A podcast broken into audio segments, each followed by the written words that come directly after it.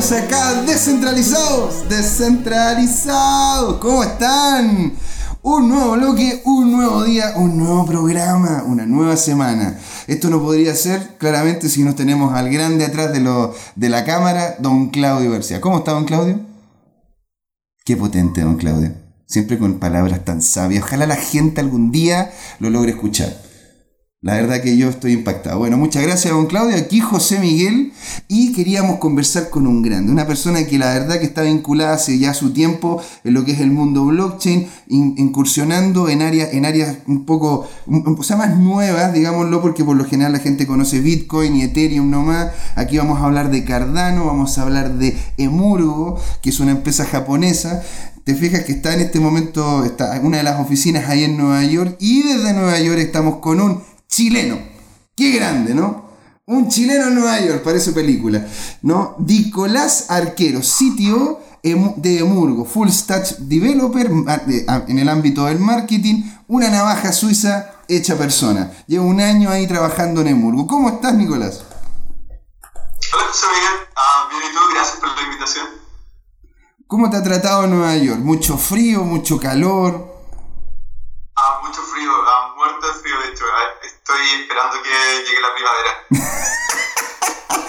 Estábamos conversando fuera de cámara que no has ido a ninguno de los típicos lugares que uno ve en las películas ni en las series. Nada, nada, te has dedicado a lo tuyo. Ah, sí, trabajo para una empresa japonesa, entonces eh, el estilo neoyorquino ya es difícil, pero cuando uno ya está con el estilo japonés, no hay muchas horas para para estar viajando, estar haciendo las cosas, pero es bueno porque es súper enfocado y el proceso al final ah, resulta. Qué bacán. Bueno, ahora partamos contigo, Nicolás, para que la gente un poco tenga, tenga el contexto de con quién estamos conversando. Entonces, tú, Nicolás, este, partiste siendo un programa. ¿Tú, ¿Tú, eres programador?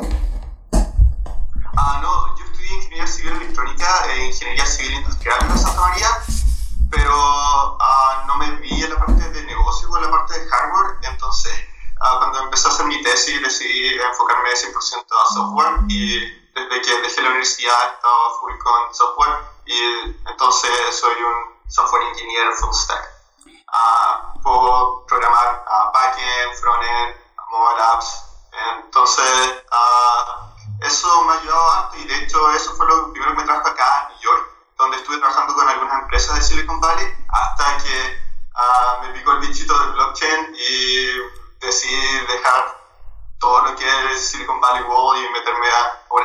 que era en blockchain.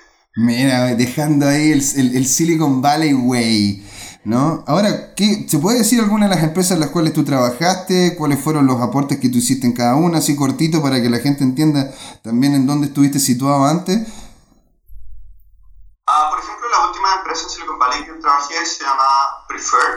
Uh, era una empresa donde incluso uno de los founders de Uber estaba metido y también uh, otros, like, otros super emprendedores que lo han hecho múltiples veces como Scott Belsky de Behance, eh, Julio Vasconcelos, etcétera, etcétera. Entonces era una experiencia increíble en, a ver cómo trabajaban y todo el proceso de estructuración y también trabajar con otros developers que eran top y aprendí caleta, pero al final uno, no sé, a veces uno tiene una pasión para algo y aunque estén con una posición súper buena, no es lo que uno quiere y hay algo que como que te apasiona incluso cuando estás en tus horas libres a trabajar y estar leyendo más de eso, entonces al final termino moviéndome a blockchain.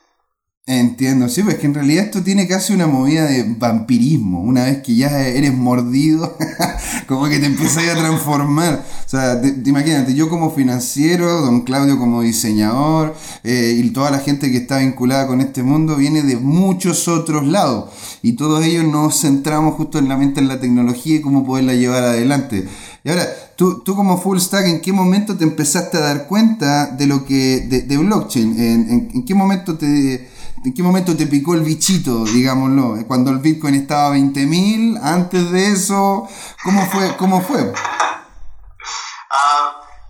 pasó esa caleta, de hecho pasó incluso cuando estaba en Chile. Uno de mis amigos uh, creó uno de los primeros exchanges. Uh, esto fue después de MTGOX. ah, y el exchange se llama Trade Y esto fue como hace 8 años atrás. Eh, fue el primer exchange de cryptocurrency en Chile y uno de los primeros en Estados Unidos también. ¿Cuál es? ¿Cuál era? Eh, ya no existe. Ah, se llama Trade Hill. Trade Hill. Pero pero como Trade eh, pero Hill. vas a encontrar como uh, Trade eh, y Colina, Hill. Ah, ok. H-I-L. No es como, Entonces, co- no es como Tradea Hill, no, no, es Trade Hill. sí. Exactamente, entiendo, entiendo. Y a uno de mis amigos, de hecho dos de mis amigos estaban trabajando ahí y siempre me trataron de contar más de Bitcoin. Yo como, ah, no tiene Eh. mucho sentido, me van a hackear, eh, ok. ah, ¿En qué año fue esto más o menos? hablamos de otra cosa. Ah, creo que esto fue alrededor del 2011 o 2010 o incluso por eso. Uy, imagínate hubiese, hubiese metido ahí en el 2010, 2011. Mmm, Sí, era cuando Bitcoin estaba como en 30 dólares o algo así. Claro, estaba como, estaba como a comprarse dos cafés, sería. sí. Y, pero no me convencieron y después más amigos empezaron a meter en blockchain y cuando ya veía varios de mis amigos trabajando ahí, le empecé a preguntar y me causó caleta curiosidad. Y como soy ingeniero, ah, tuve que esperar hasta que uno de mis amigos que fuera súper seco y yo respetase, que yo porque siempre pensé que era como un, no sé, algo que se podía hackear o que no era real. Entonces ah, traté de romperlo le hice 800.000 preguntas y él pudo responder todas las preguntas y es como, ah, chucha, eh, ¿de verdad es legal este protocolo? Técnicamente no se puede romper, tiene sentido y de ahí como que me, me quedo dando vueltas como, a ver, esto puede ser gigante, como, y después, ah, esto fue cuando el precio está como por 2000 y después eh, lo empecé a ver subiendo y es como, ah, estoy completamente convencido, esto es el futuro, ah, necesito meterme ahora, no es todavía súper tarde, entonces la necesito hacer y ahí empecé a buscar, a, a, a contactar a mis amigos que estaban metidos en blockchain, a ver si me podía meter en alguna de estas empresas y una de estas, la que más me llamó la atención por lejos fue Cardano. Y uno de mis amigos ya estaba trabajando ahí, él fue el que me ayudó a llegar a Hamburgo, que es una empresa japonesa. O sea, tú primero te vinculaste con Cardano antes de vincularte con, eh, con Emurgo, como tal. Ah, lo que pasa es que Cardano no es una empresa, sino que es un grupo de tres empresas. La primera empresa se llama IOHK, IOHK, Input Output Hong Kong. Lo que hacen ellos básicamente son researchers, ah, investigadores de varias universidades súper prestigiosas como ah, la, la University of Edinburgh, Tokyo Institute of Technology, University of Athens, también están trabajando con la University of Connecticut, ah, University of Urbana-Champaign. So, entonces son universidades súper top de Europa, Asia y Estados Unidos Sí, y sí, tienen porque- más de Porque de hecho, yo eh, le- leyendo lo que sale en la página aparece de que es una blockchain con una filosofía científica. Yo ahí quedé como. ¿qué, qué significa que tenga una filosofía científica? O sea, eh, eh, me pareció como algo, algo, algo como digno para poder discutirlo acá. Sí, ah, entonces ah, tenemos alrededor de 30 investigadores, la mayoría de ellos tienen PhD de esta universidad y lo que seguimos es el proceso científico como está diciendo. ¿Y qué significa esto? Que primero ah, se hace investigación y cuando uno tiene suficientemente información crea un paper. Y este paper es enviado a conferencias internacionales específicas de un tema específico, por ejemplo, de criptografía. Nosotros enviamos nuestro Proof of Stake, Ouroboros, to uh, Crypto 2018 and 2017, I think. Ah, y ah, fuimos aceptados ah, en esta conferencia. Y esto es súper importante porque hay una diferencia entre open source y peer review, que es lo que sigue el método científico. Open source básicamente significa que ah, tú liberas el código y ah, es de libre acceso y personas pueden contribuir al código, pero el problema que tiene esto es que sirve para proyectos de software, pero para proyectos que requieren a conocimiento súper específico que tal vez solo hay 100 personas en el mundo que tienen conocimiento para eso, Mm. no es el mejor modo de recibir feedback y el mejor modo de recibir feedback y de llegar a estas otras 100 personas que tienen ah, conocimiento técnico de esto es acerca de estas conferencias técnicas. Y esto se llama peer review. Básicamente es súper entretenido. Lo que pasa es que cuando tú tienes un paper y lo mandas a una conferencia, lo mandas sin nombres, entonces la gente que lo saber de quién llegó y también cuando tú lo mandas, no hay un, un, jurado que está abierto, sino que son otra gente de la industria de investigación que hace el review, pero tú tampoco sabes su nombre. Entonces, ¿por qué se hace esto? Para evitar el lobby y para evitar como saber que, oh, un amigo desarrolló esto, conozco esta, o esta persona me cae mal, entonces lo voy a rechazar. Entonces esto trata de hacer el proceso uh, un poco más uh, meritocrático.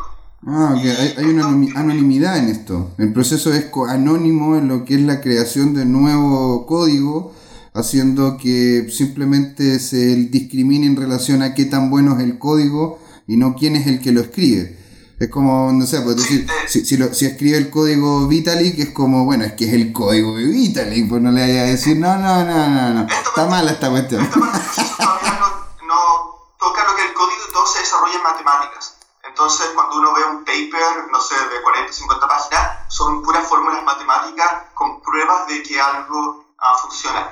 Y una vez pasa por peer review, uno puede decir, uh, está, está de cierta forma validado a, por a la comunidad científica, porque de verdad fue validado por un jurado y fue expuesto entre otras personas que fueron a estas conferencias. Entonces, una vez que pasa el research, esta validación, es que se empieza a trabajar en cómo a transformar estas fórmulas matemáticas en algo que los desarrolladores puedan leer y puedan empezar a programar.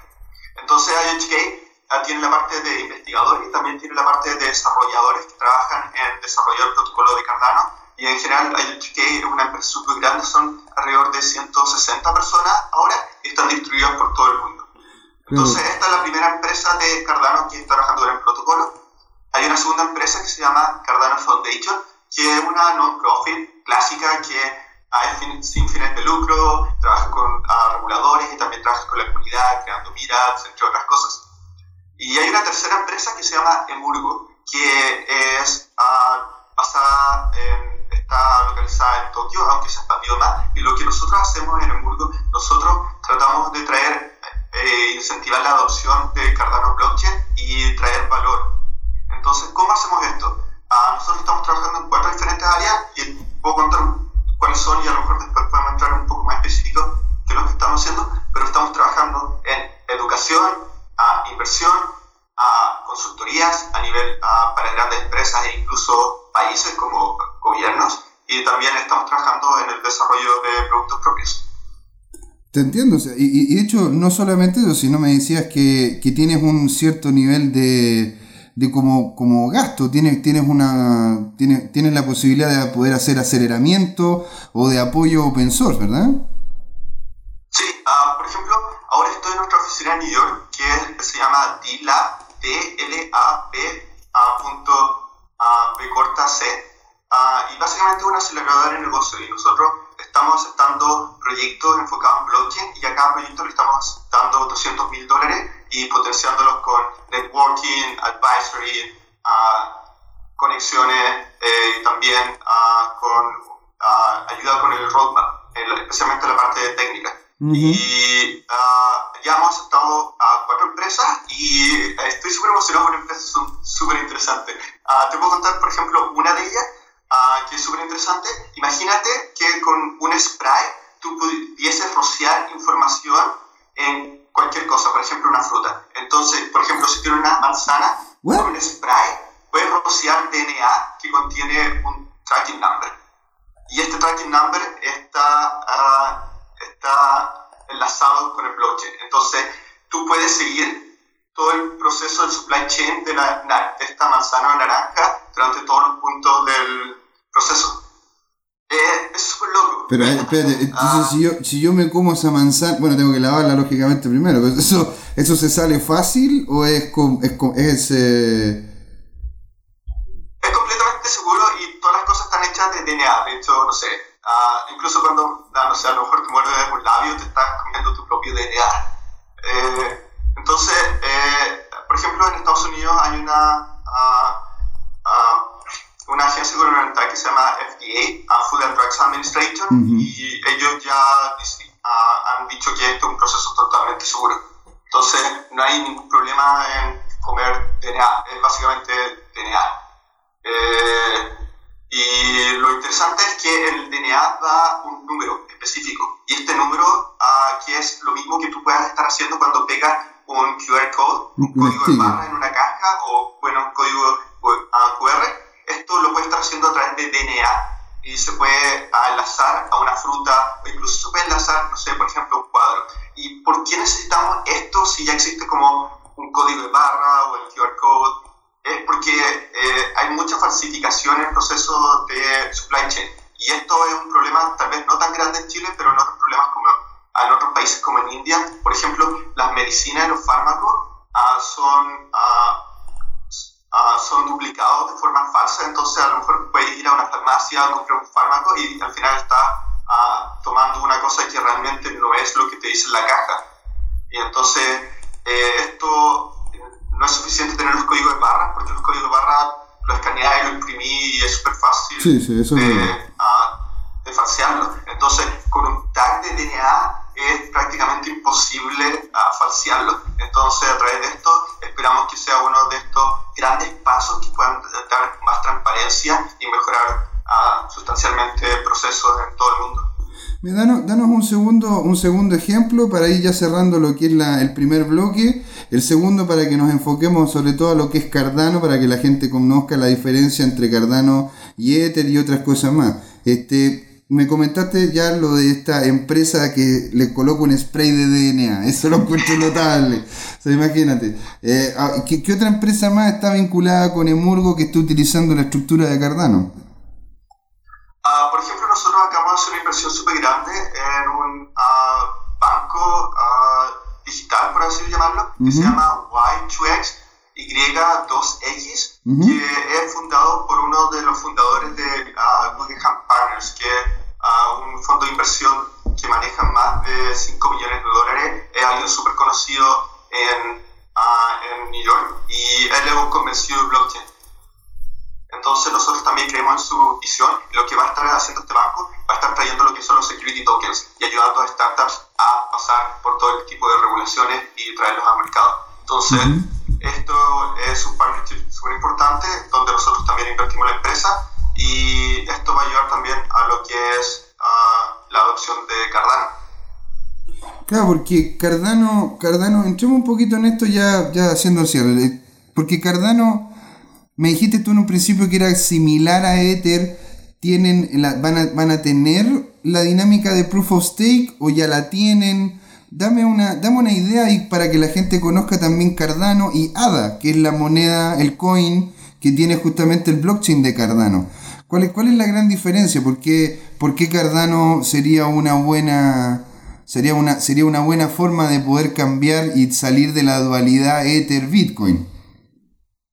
Ah, ah, entonces tenemos Bitcoin y súper resumidamente Bitcoin es lo que es bueno para un store of value, pero no tiene smart contracts que son Turing complete, que son como, los más conocidos como tipo de Ethereum. Entonces, no, eh, eh, los usos de Bitcoin son súper limitados y funcionan súper bien y hay otros usos que hay, Ethereum pudo abrir, que son más por la parte financiera. Y por ejemplo, ahora hemos visto el uso de DAI, de, este stablecoin. Entonces, la posibilidad de estos Turing Complete Smart Contracts, que son como que puedes programar prácticamente lo que quieras de forma descentralizada, Entiendo. ha abrido la puerta a muchas cosas y es súper interesante y hay mucho que desarrollar. Pero Ethereum tiene uh, eh, tres problemas que en general tiene toda la industria que está trabajando en Smart Contract la primera es de escalabilidad y todos nos hemos dado cuenta que, por ejemplo, en Ethereum 13 transacciones por segundo no es suficiente y de hecho cuando CryptoKitty está en el boom vimos que la red estaba un poco atascada,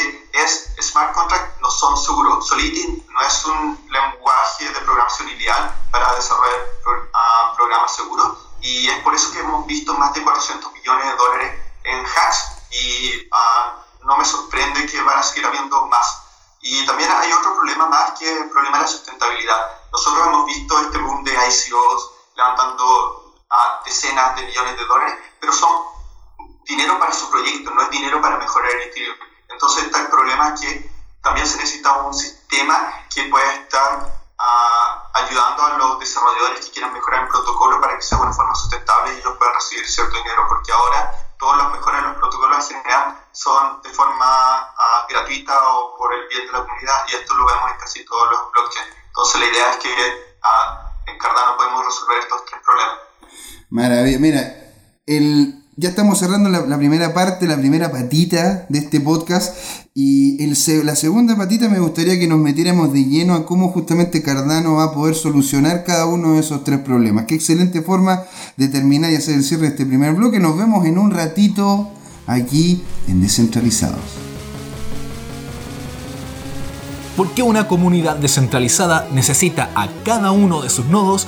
Los invitamos a ser parte de Descentralizados y a seguirnos en YouTube y en Facebook como Descentralizados, en Twitter DCT2CL, en nuestra web dct2.cl, donde hay artículos de opinión, nuestros videos, fotografías y en la que pueden ser parte además escribiéndonos, mandando su material, porque es un lugar y un espacio abierto. Y por supuesto que nos pueden escuchar este mismo podcast en iTunes o en cualquiera de sus aplicaciones de podcast favoritas. Y ahora los dejamos con el programa. Hey chicos, bienvenidos acá a la segunda patita de Descentralizados. Estamos acá con Nicolás Arquero, CTO de Murgo, Full Stack Developer, de, está metido en marketing cerca de un año también a esto, y un conocedor de blockchain desde alrededor, de, alrededor del 2011. No se metió al tiro, pero sí tuvo un gran interés hasta que tuvo la seguridad de poderlo hacer, lo cual, lo, cual me, me, relaciono bien con eso, porque la verdad que también para mí fue un proceso de poderme asegurar de que esto era algo power. Entonces nos quedamos anteriormente con que Cardano iba a poder solucionar problemas de escalabilidad, hablamos de los CryptoKitty, del robo, de, ¿cómo se llama? Del, problema de la interoperabilidad y de lo que son las deudas financieras, incluido lo que son, la, lo que son los bancos. Y también se comentó sobre los security tokens. Vamos a hablar cada uno de esos detallitos en, en, en, en más profundidad para que justamente la gente vaya entendiendo de cómo funciona esta plataforma, debería revisarla, debería ver el token, cómo va, de qué se trata, la diferencia con Ethereum. Hay harto para poder conversar en este segundo bloque. Partamos con los problemas de escalabilidad. ¿Por qué es mejor Cardano para la escalabilidad que Bitcoin? ¿Por qué es mejor que Ethereum? ¿Por qué es mejor que Dash?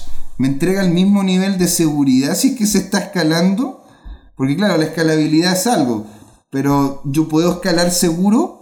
Entonces, ¿cómo, cómo, lo, cómo se puede solucionar por Cardano este problema? Ah, buena pregunta. Entonces, a nosotros tenemos una visión súper parecida a lo que tú dices, que tenemos que ir paso a paso. Entonces, la siguiente, el siguiente paso de Cardano es pasar de un modelo a, a federal, donde hay diferentes entidades corriendo a blockchain y haciendo validación de bloques, a lo que es un modelo totalmente descentralizado ocupando Proof of Stake. Hasta ahora ah, no hay ningún Proof of Stake ah, afuera que resuelva todos los problemas que se conocen de Proof of Stake. Y hay tres problemas súper grandes, que long range attacks, nothing at stake, y stake grinding. Ah, todavía no hay ningún protocolo que lo resuelva y de hecho tenemos Ethereum que todavía sigue iterando a través de su modelo Proof of Stake. Nosotros ya resolvimos a Proof of Stake a través de nuestro modelo científico y uh, enviamos un, paper a, a peer review en mayo del año pasado eh, y tuvo una recepción súper buena. Y este paper se llama Ouroboros Genesis. Y este ¿Cómo disculpa se llama? Terminando en uh, Ouroboros Genesis. Ouroboros. Sí, Ouroboros es una serpiente mitológica que se está comiendo su cola y ah. pasa en este proceso infinito de comerse la cola y seguir avanzando. Eh, es súper interesante. En Cardano hay varios nombres que tienen como, uh, un, uh, como un segundo significado, que tiene un significado súper profundo y no son como tantos nombres al azar. Entonces nosotros estamos terminando de implementar lo que es nuestro Proof of Stake y nosotros vamos a ser full descentralizados en, un par de semanas más vamos a empezar el proceso. Entonces, estamos súper motivados por eso.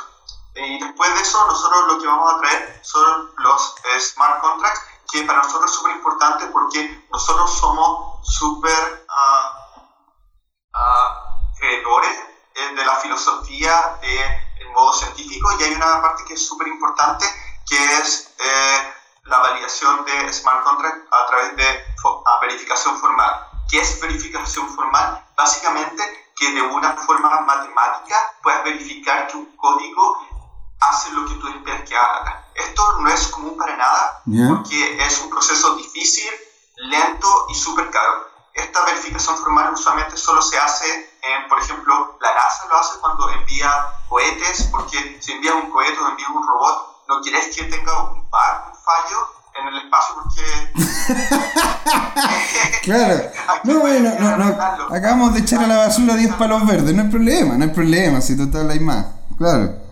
Sí, entonces eh, también, no sé, en otras partes que lo has visto, en, eh, básicamente en la parte aeronáutica, incluso a veces en la parte nuclear, para algunas cosas se ha visto esto, pero en general es un proceso caro, lento y difícil de hacer, pero hay algo súper interesante en los smart contracts de blockchain, que a diferencia de este código que son a decenas de miles de líneas de código, un contract probablemente son 100 líneas de código o 120 líneas de código, entonces es posible hacer verificación formal y ya se ha hecho, se ha hecho para algunos smart contracts y de hecho hay una empresa en Estados Unidos súper buena que se llama Runtime Verification, uh, que está relacionada con la Universidad de Illinois Champaign, una de las mejores universidades para Computer Science y la parte que es más de, uh, de desarrollo de uh, lenguajes de programación. Y eh, nosotros estuvimos trabajando con ellos y es por eso que desarrollamos un mejor lenguaje de programación que es más friendly y amigable para hacer la, la verificación de smart contracts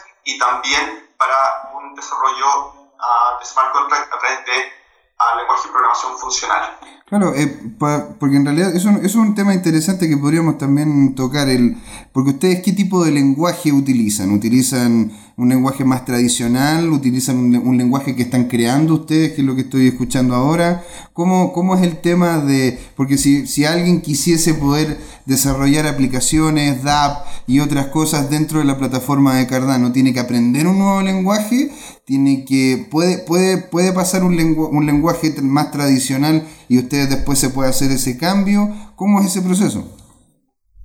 Uh, nosotros creemos, eh, somos creadores que se necesita un nuevo lenguaje de programación, entonces creamos, estamos uh, terminando lo que es la creación de un lenguaje de programación que se llama Plurus, que es una extensión de Haskell, que es un lenguaje funcional que es súper bien conocido en la comunidad científica. Pero nosotros sabemos que puede ser difícil para muchos developers empezar en este momento, entonces nosotros también implementamos para Cardano lo que es Solidity. Entonces tú puedes partir ah, desarrollando en Solidity de la misma forma que sea en Ethereum, pero nuestra recomendación es que eventualmente tú migres hacia Plurus, que es un mucho mejor lenguaje de programación. ¿Por qué, por qué sería mejor eh, que Solidity? Uh, Solidity tiene varios problemas, eh, incluso algunos problemas son la parte de arquitectura, pero por ejemplo hay un, uh, ciertas partes en el código, por ejemplo, delegate code, te permite invocar a, otro, a otros contratos de forma insegura y, por ejemplo, esto fue lo que provocó el DAO, donde se perdieron uh, varias decenas de millones de dólares. Y también hay otros problemas con Solidity que no, no es un muy buen lenguaje de programación y uh, eh, por eso es mejor trabajar con un lenguaje de programación que es más funcional, que es más parecido en ese sentido a la matemática, donde uh, todo... Eh, es una entrada y salida, entrada y salida, y no hay como uh, un estado intermedio. Uh, que básicamente, ¿qué significa esto? Que, eh, eh, que, básicamente tú no tienes cambios del código en medio de una función, entonces lo que entra es la única forma de cambiar algo. Entonces, eh, que esto es una forma más limpia de hacer código y para todas las personas que uh, son developers de esto al tiro y porque esto es funcional es más fácil hacer verificación formal uh, del smart contract. Entonces por eso estamos tendiendo a esta parte y de hecho Ethereum también está atendiendo esto y de hecho Ethereum uh, en uno de sus procesos está trabajando con Randao, que es la generación de un random number en un smart contract y ellos, de hecho, necesitaban verificación formal y, de hecho, fueron a la misma empresa que nosotros trabajamos, que fue Runtime Verification. Y al final ellos cambiaron esta idea del Randao para la generación de, eh,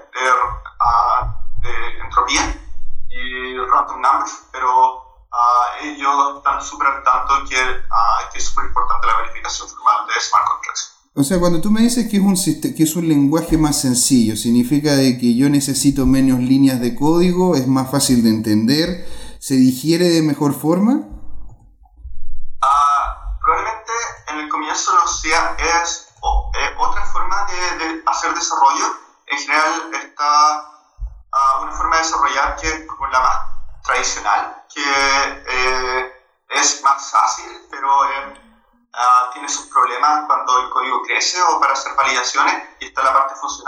Parecida a matemáticas, donde son varias fórmulas y uno solo como pone una entrada y se aplican diferentes fórmulas hasta llegar a un resultado. Ya, entiendo. Bueno, ahí, ahí como se llama también el trabajo de, de, cada uno de los programadores, poder llegar y meterse de lleno. ¿Hay algún lugar donde uno puede entrar a ver cómo funciona el código, cómo poder aprender a...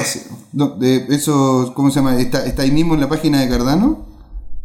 Sí, y también te puedo mandar el link para, a lo mejor también lo podemos poner en la descripción. Ah, URL un poco grande, entonces es difícil de decir. sí, no te preocupes, ahí lo vamos a colocar dentro de la misma descripción. Bueno, entonces ya estuvimos conversando sobre los problemas de escalabilidad, ¿verdad? Podría, entonces pasé... Ah, ¿Ah? Esto es, eh, alcancé a llegar a la parte de Smart Contract que más ah, soluciona el problema de los hacks. Y es súper importante porque nosotros como industria blockchain, no solo limitado a cargar, nosotros necesitamos que no aparezcan noticias cada tres semanas de que se perdieron X millones de dólares porque claro. la gente que está en, en, la oficina, en un banco, lee eso y solo le da miedo.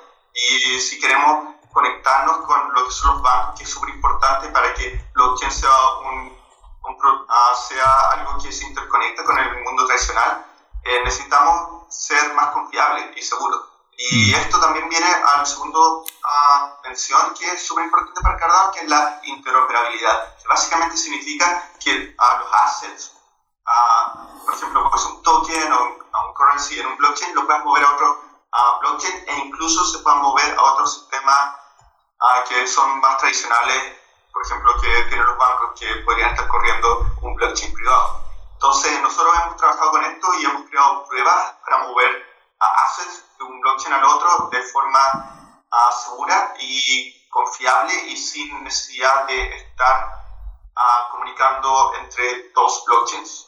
Uno básicamente envía una prueba al otro blockchain y el otro blockchain puede descifrar esta prueba criptográfica y puede estar segura que este asset necesariamente, siempre de forma confiable, fue movido blockchain. Claro, o sea, tú, tú me estás hablando de que, de es, como, es como el envío de un, de un, de un paquete tipo casi TCP o, o, o, lo dices que es como una dinámica que están tratando de implementar los de Tendermint donde realmente es una es una interconexión directa entre un blockchain y otro. O sea, Cardano se puede conectar directamente a Ethereum, se puede conectar directamente a, a Bitcoin, este y también una pregunta que se me acaba, que, que, que, también es, re importante.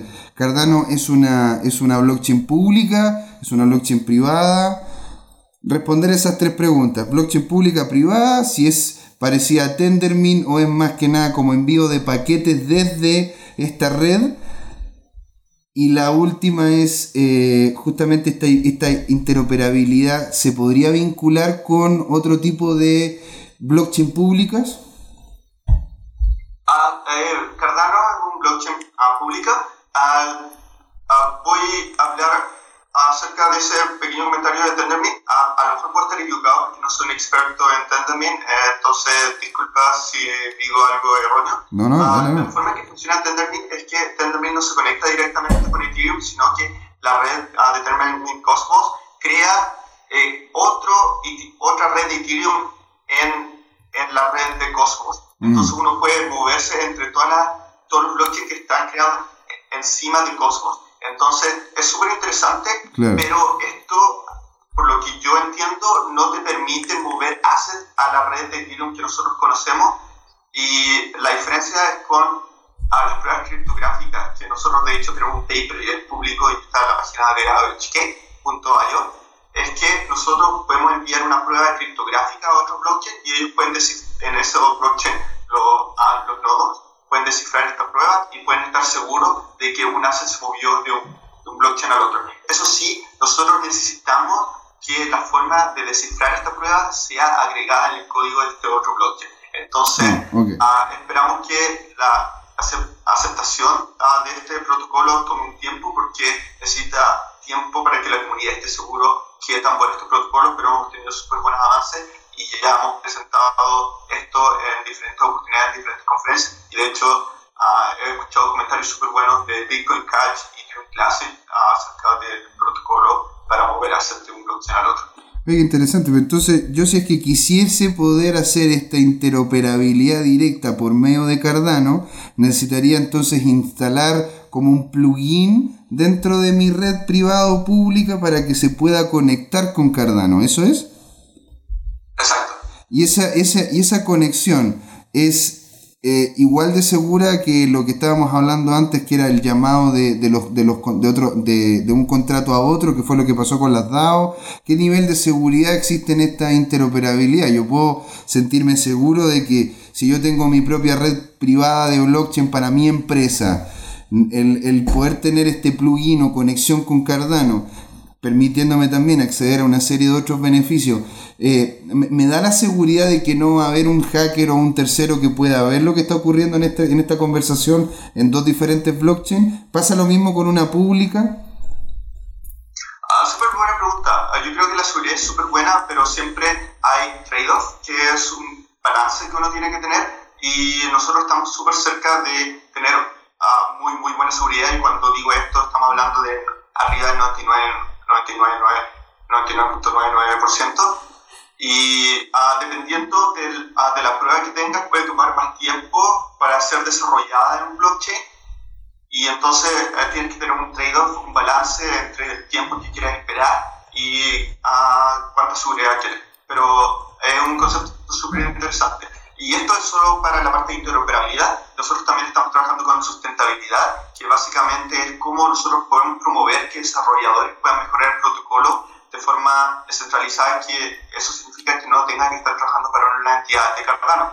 Y para eso nosotros estamos creando lo que es un treasury, que básicamente eh, vamos a tener un fondo que puede ser manejado por la comunidad a través de un sistema de gobernabilidad. Y ellos pueden escoger diferentes proyectos que van, pueden ser propuestos por la misma comunidad y pueden uh, fundar, uh, pueden uh, darles dinero a estos diferentes proyectos y estos proyectos pueden ser de marketing o pueden ser proyectos para mejorar el mismo protocolo. Esto se ha visto en otros blockchains, pero todavía no han habido mucha, mucho desarrollo en la parte teórica y más científica para asegurar que va a funcionar de la forma que uno espera.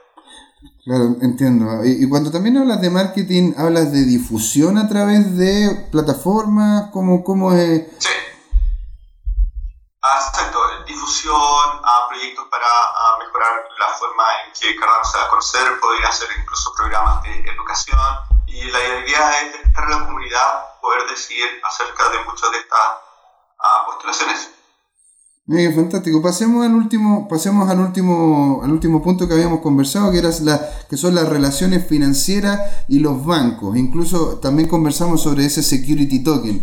Desarrollemos un poco más esa temática. ¿En qué forma ustedes se, se estaban desarrollando con un banco? Tú me comentaste en el bloque anterior de que era un banco que, que, tenía, que tenía una solvencia bastante fuerte, que era conocido también en Estados Unidos y lo que permitía también este security token, bueno, el security token es como una acción donde a diferencia de una ICO tú realmente tienes participación en la empresa a la cual obtienes tú ese security token. ¿Cómo, ¿Cómo, es que Cardano es una solución para generar este security token y también para las diferentes instituciones financieras, en específico los bancos? Ah, sí, ah, lo que pasa es que eh, para la ICO el, ah, los usuarios que están enfocados eran para los, los usuarios de retail, como personas normales. La diferencia con los security tokens que los security tokens necesitan a el mercado es totalmente diferente y es para los accredited investors. Al final es la gente que tiene más lucas y está más acostumbrada a lo que son los invest, uh, inversiones. Entonces, para uh, la parte de uh, security tokens se necesita pasar por diferentes regulaciones. Entonces, es súper importante conocer el proceso. Y básicamente un proceso que pasa normalmente eh, de diferentes formas, pero no había pasado en blockchain entonces se necesita recrear el mismo proceso que ya existe de forma, una forma más tradicional a lo que es blockchain y por eso que nosotros vimos una súper buena oportunidad en lo que está haciendo uh, uno de los fundadores de Guggenheim Partners en crear este, otra empresa que viene a ser una especie como de banco digital para blockchain para empujar lo que son los security tokens. Pero la diferencia es que para ICO es para usuarios normales y lo que es security token es para a accredited investors. Por ejemplo, en Estados Unidos, si quieres ser un accredited investor, uh, tienes, que ten, uh, tienes que tener más de un millón de dólares en assets o tienes que tener un sueldo de más de 200 mil dólares por tres años seguidos. Claro, y aparte también hay algunos, hay algunos lugares que incluso te piden una, una certificación. Sí, y uh, en diferentes países tienen diferentes regulaciones y en algunas son súper estrictas. Ahora, ¿cuáles sería? Porque yo lo que he visto es que hay mucho security token que está saliendo en la base de Ethereum, está saliendo con Solidity, está saliendo con, con una estructura, una estructura más tradicional de lo que es un, un, un smart contract que lo que ustedes estarían, estarían, eh, estarían vinculándose, ¿no? O sea, ¿cuál, ¿cuál sería la ganancia de hacer utilización de la plataforma de Cardano para generar estos security tokens a diferencia de los tradicionales, Bitcoin o Ethereum o incluso Dash o Litecoin? ¿Por, por qué hacerlo con ustedes?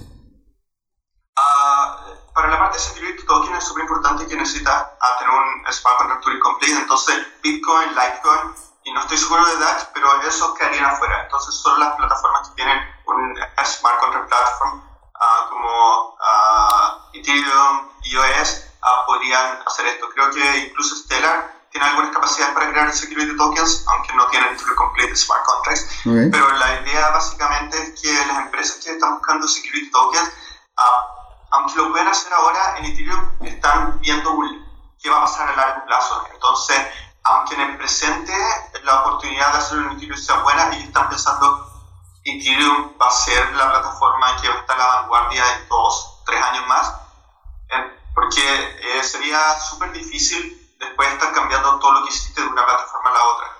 Y entonces por eso es que ellos Claro. están buscando otras posibilidades y es por eso que ah, en general la industria, especialmente las empresas que están ah, tratando de crear muchas cosas, están viendo al problema de escalabilidad, interoperabilidad, sustentabilidad y seguridad en smart contract para ver cuál finalmente va a ser una plataforma que probablemente va a estar hecha más a largo plazo. Porque como hemos visto, Ethereum ah, fue la pionera en darse cuenta que hay un mercado en la parte de fintech, ahora es, called, ah, es, es llamado DeFi, Decentralized Finance, Claro. pero tiene muchos problemas, pero a lo mejor no va a ser Ethereum la que la va a resolver porque como lo hemos visto todavía están tratando de resolver lo que es Proof of Stake y de hecho Vitalik está tratando de crear una prueba, uh, uh, Vlad está tratando de crear una prueba y están como todo un poco uh, por todos lados. Están todos viendo para dónde va la micro. Para que funcione Proof of Stake. Y ahora incluso eso es Ethereum 2.0, incluso ahora están viendo, a lo mejor no necesitamos Ethereum 2.0, vamos a ver Ethereum 1.0. Es súper confuso, súper enredado y solo demuestra que no están muy seguros de cómo avanzar y es por eso que ha causado dudas en muchas de las personas de industria y están viendo otras soluciones como Cardano. Buenísimo. Mira, este, quería yo, ah, ya que nos estamos acercando al final de ya el segundo bloque, ha sido muy interesante, te lo agradezco mucho, Nico. Quería preguntarte sobre el futuro. ¿Cómo ves tú a Emurgo participando en- desde ahora a unos 3 años más, 5 años más? ¿Cómo ves el ecosistema de Cardano evolucionando? ¿Qué impacto vamos a ver nosotros como consumidores, como personas naturales, como, em- como, como emprendedores, como vinculados con la industria blockchain en lo que se viene, el ecosistema, cómo va a ir creciendo? ¿Cuáles son tus impresiones referentes a eso? Ah, a lo mejor tengo una, una idea un poco loca, pero es así como veo el futuro. Creo que la parte donde blockchain va a impactar más es la parte financiera y realmente lo que creo es que ah, en el futuro cuando tú quieras abrir una cuenta banco, necesariamente no va a ser en un banco como lo conocemos ahora, incluso podría ser en lo que es un crypto wallet y entonces tú podrías estar guardando tu dinero en, en una combinación entre Bitcoin, Cardano, stablecoins, también podrías tener incluso una tarjeta de crédito enlazada a tu wallet. Entonces, lo que va a pasar es que a muchas cosas que antes eran exclusivas de un banco se van a pasar a lo que son las crypto wallets va a dar mucha más libertad financiera y esto va a ayudar a mucha gente que ahora está bancarizada, pero también a otra gente que, por ejemplo, está en países donde nosotros tenemos que pagar muchas comisiones por intermediarios. Por ejemplo, en Estados Unidos, en general toda la gente piensa que el mundo no tiene problemas porque todo funciona relativamente bien y uno no paga muchas comisiones, pero cuando estamos en otros países tenemos que pagar comisión para cambiar de, a- de pesos chilenos a dólares, después tenemos que pagar la comisión para comprar un stock, por ejemplo, de Google en Estados Unidos, y las comisiones van subiendo. Entonces, ¿por qué tenemos que pagar esas comisiones? Lo que va a traer a blockchain es que va a cortar toda esa gente que está sacando un tajo de dinero y haciendo que nosotros pagamos como 20 o 30% de comisiones y nosotros vamos a poder tener acceso a global a un banco que es, que es el blockchain, que es global. Y esto nos va a facilitar mucho para lo que es la parte financiera y oportunidades para startups en todo el mundo para estar proveyendo oportunidades financieras para toda esta gente que va a tener una billetera descentralizada. Qué maravilla. Bueno, entonces Nico, quería dejarte este, este ratito, estos últimos segundos que nos quedan para que le puedas comunicar a la gente, te puedas hacer, puedas hacer la despedida y también que sepan dónde poderte encontrar, cuáles son las páginas, cuál es tu Twitter, tu Facebook, tu dirección, cuántas personas te conocen. No, no me entero. Pero comentar ahí justamente a la gente cómo, cómo pueden encontrarse contigo y cómo pueden vincularse tanto a Cardano como a Emurgo, sobre todo con la dinámica de la aceleración y el apoyo open source. En Emurgo siempre estamos ah, ah, escribiendo acerca de todas las cosas que estamos haciendo. Por ejemplo, acabamos de abrir un programa de educación en India donde vamos a entrenar más de 2.500 developers en blockchain y en Cardano. Y todo este tipo de noticias nosotros les ponemos en Twitter, que nosotros trabajamos a arroba emurgo a guion abajo y o. Eh, emurgo se escribe E-M-U-R-G-O, este guion abajo y latina o. Y también nuestra página web es emurgo.io. Y también me pueden seguir en Twitter. A mi uh, name eh, es Arqueros.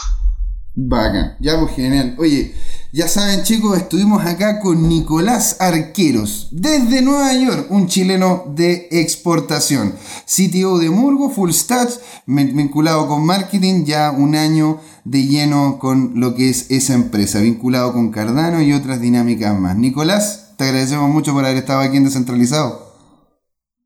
Gracias por la invitación, ve. Ok chicos, le damos también la gracia a don Claudio, le damos la gracia a todos los que nos escuchan, a todos y a todas, así que muchas gracias. Aquí José Miguel despidiéndose, esto fue Descentralizados.